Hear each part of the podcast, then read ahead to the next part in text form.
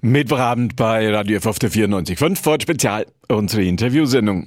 Ich habe es Ihnen gerade eben nach unseren 20 Uhr Nachrichten gesagt. Ich bin heute Abend verbunden mit der evangelischen Regionalbischöfin, mit Elisabeth Hahn von Weihern in ihrem Büro in der Nürnberger Nordstadt. Dahin erstmal einen schönen guten Abend. Einen schönen guten Abend. Weihnachten logischerweise unser Thema. Wie werden wir Weihnachten 2020 in Erinnerung behalten? Wir werden Weihnachten 2020 als ein unvergessenes, ganz besonderes Weihnachten in Erinnerung halten. Und zwar so, dass man ein friedvolles und äh, auch fröhliches Weihnachten gefeiert hat. Großes Thema Corona natürlich. Was wird uns davon in Erinnerung bleiben? Aus der Sicht der Theologie? Wir werden das Erlebnis mitnehmen, dass wir auch reduzierter leben können. Dass wir ein Leben haben, das aufs Wesentliche auch reduziert sein kann. Es gibt die, die sagen, oh, das ist ja auch mal eine Chance, keinen Weihnachtstrubel. Wir werden die Weihnachtsbotschaft dieses Jahr ganz anders erleben und spüren. Für uns alle kleiner Wermutstropfen. Wir hatten ja geplant im Radio F-Programm den großen Weihnachtsgottesdienst im Max-Morlock-Stadion zu übertragen. Das fällt ja jetzt aus. Mhm. Was gibt's für Alternativen? Wenn wir den Gottesdienst im Stadion hätten machen können, und das können wir leider nicht wegen der Infektionszahlen im Moment, hätte ich das als eine wunderbare Möglichkeit gefunden, Gottesdienst mit jungen Leuten im Stadion zu machen. Äh, ganz anders Weihnachten zu feiern. Und wenn es dieses Jahr nicht möglich ist, überlegen wir tatsächlich, ob wir das nächstes Jahr, wenn wir hoffentlich wieder normale Zeiten haben, dass es das dann auch gibt. Stellt sich jetzt natürlich die Frage Weihnachtsgottesdienst. Was nun? Weihnachten findet statt. Und zwar nicht jetzt in den vollen Heiligabend-Gottesdiensten, wie man das normalerweise kennt. Das geht natürlich nicht. Aber wir haben uns so viel einfallen lassen, wie Heiligabend-Gottesdienste aussehen können. Denn wir haben das Ziel, dass so viele Menschen wie irgend möglich unter diesen Bedingungen beruhigt und mit einem sicheren Gefühl in einen Heiligabend-Gottesdienst gehen können. Das heißt, es gibt natürlich kleine Gottesdienste in den Kirchen mit wenig Leuten, kurze Gottesdienste, kurz hintereinander, ganz viele Gottesdienste. Es gibt einige Kollegen gehen mit einem Pritschenwagen oder mit einem Planwagen von einer Straße zur nächsten an die verschiedenen Stellen, machen dort einen kleinen Gottesdienst vom Wagen herunter. Man kann von den Häusern die Fenster aufmachen oder sich auf die Plätze hinstellen, da zuhören. Ist da auch Musik dabei? Und wie?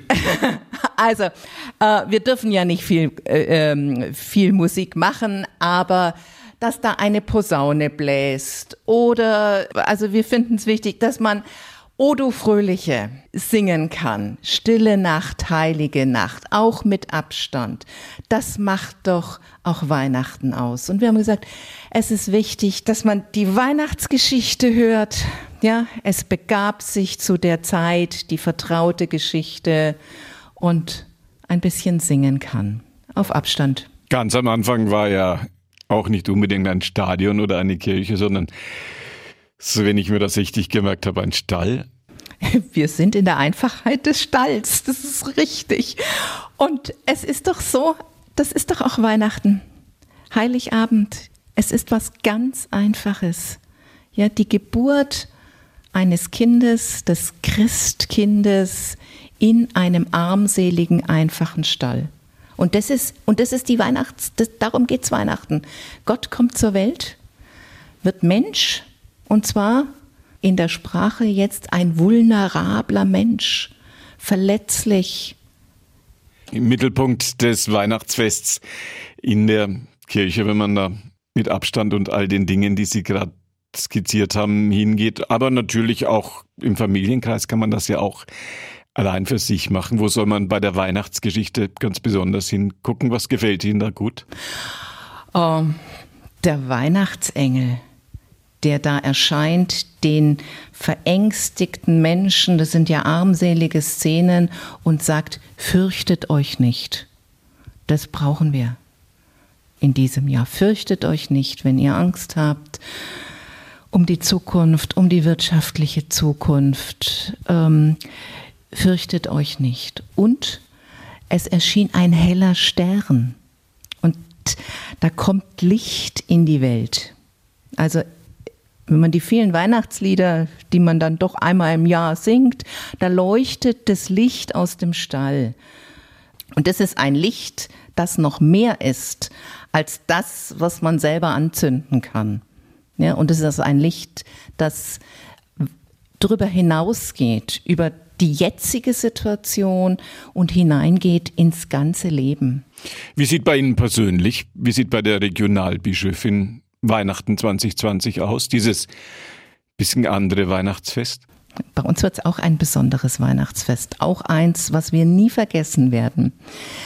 Ähm, wir sind, also mein Mann und ich, machen einen Freiluftgottesdienst oben auf der Burgfreiung am Weihnachtsbaum und äh, da der da auf der Burgfreiung ist, da passen 70 Leute auf die Burgfreiung und da werden wir auf einem Podest mit einem Musiker zusammen einen Heiligabendgottesdienst machen für eine halbe Stunde, ja, mit Reservierungen, die man dann bei uns über die Homepage vornehmen kann oder über Nürnberg Evangelisch und reihen uns ein in die ganz vielen Gottesdienste, die es gibt. Und dann sind wir, wir sind dann die ganze Zeit beschäftigt.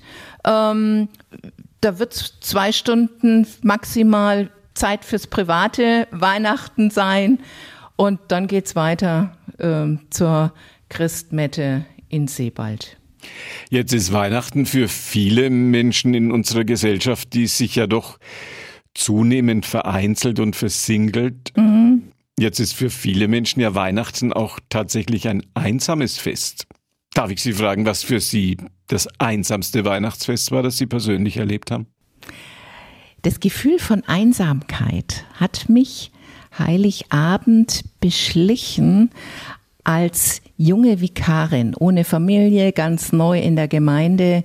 Alle Gottesdienste waren gefeiert und dann saß ich abends um 23 Uhr alleine in meiner kleinen Wohnung.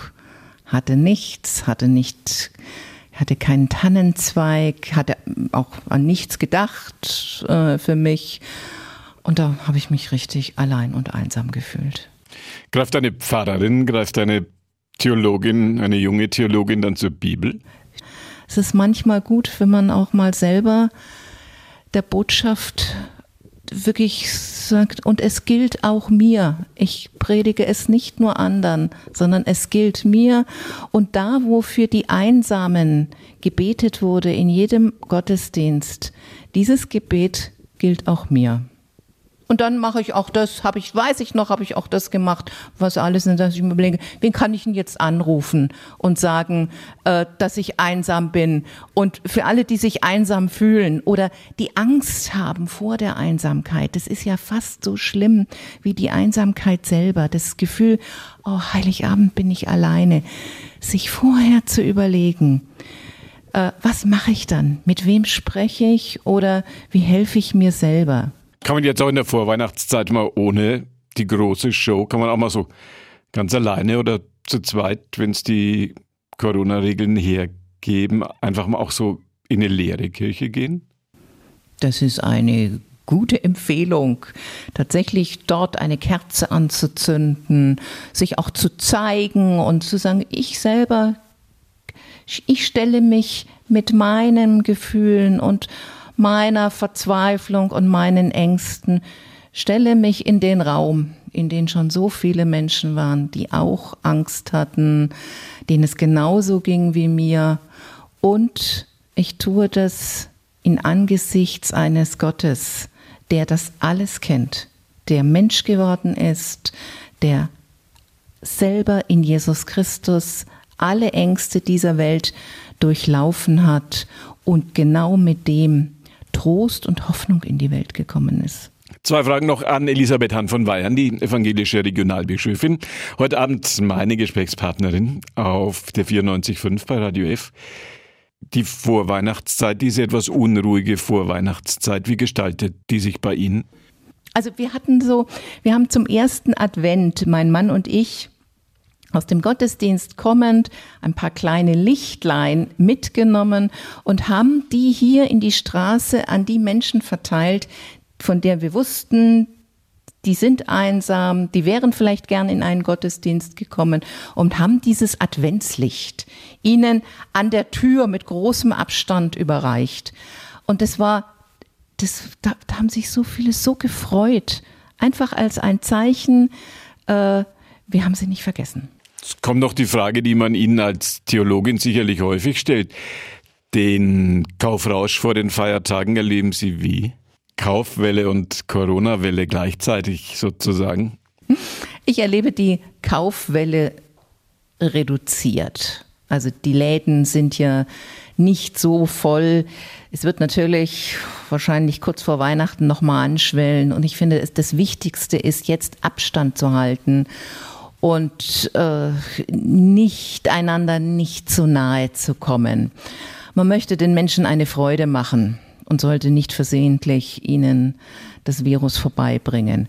Aber seinen Lieben eine Freude zu machen, auch mit materiellem, dagegen spricht nichts. Wir feiern Weihnachten. Wir feiern damit das, was Wichtiges in unserem Leben passiert.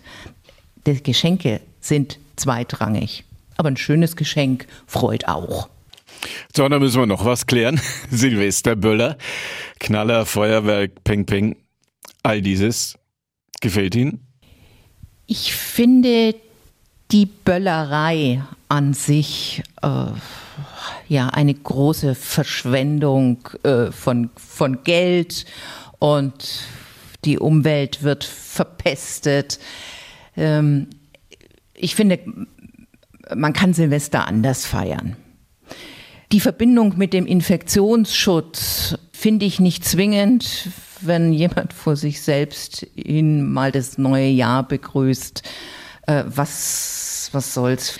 Aber vielleicht ist doch so, dass wir äh, auch so viel Gespür dafür haben, was eigentlich dieses Jahr dran ist, dass wir verzichten können.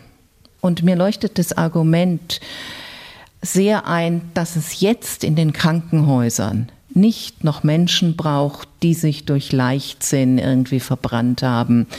Nehmen wir doch Rücksicht und denken an das, was jetzt im Moment in den Krankenhäusern los ist und sind froh drum, dass um jeden, der sein, sein Silvester bei sich zu Hause feiern kann. Und möglichst gesund. Letzte Frage, wie wird Weihnachten 2021 sein? Weihnachten 2021 wird so sein, dass es ganz vieles von dem, was es 20 entwickelt wurde, nämlich mit den Krippenspielen digital oder Krippenspiel auf der Wiese im Stadtpark, dass es das noch geben wird, weil ganz viele gesagt haben, das war so toll, ein Weihnachten woanders zu feiern. Äh, und wir haben so, so Schönes mit den Kindern erlebt, dass das wieder so sein wird. Wir werden vieles so schön erlebt haben, dass wir das wieder machen werden.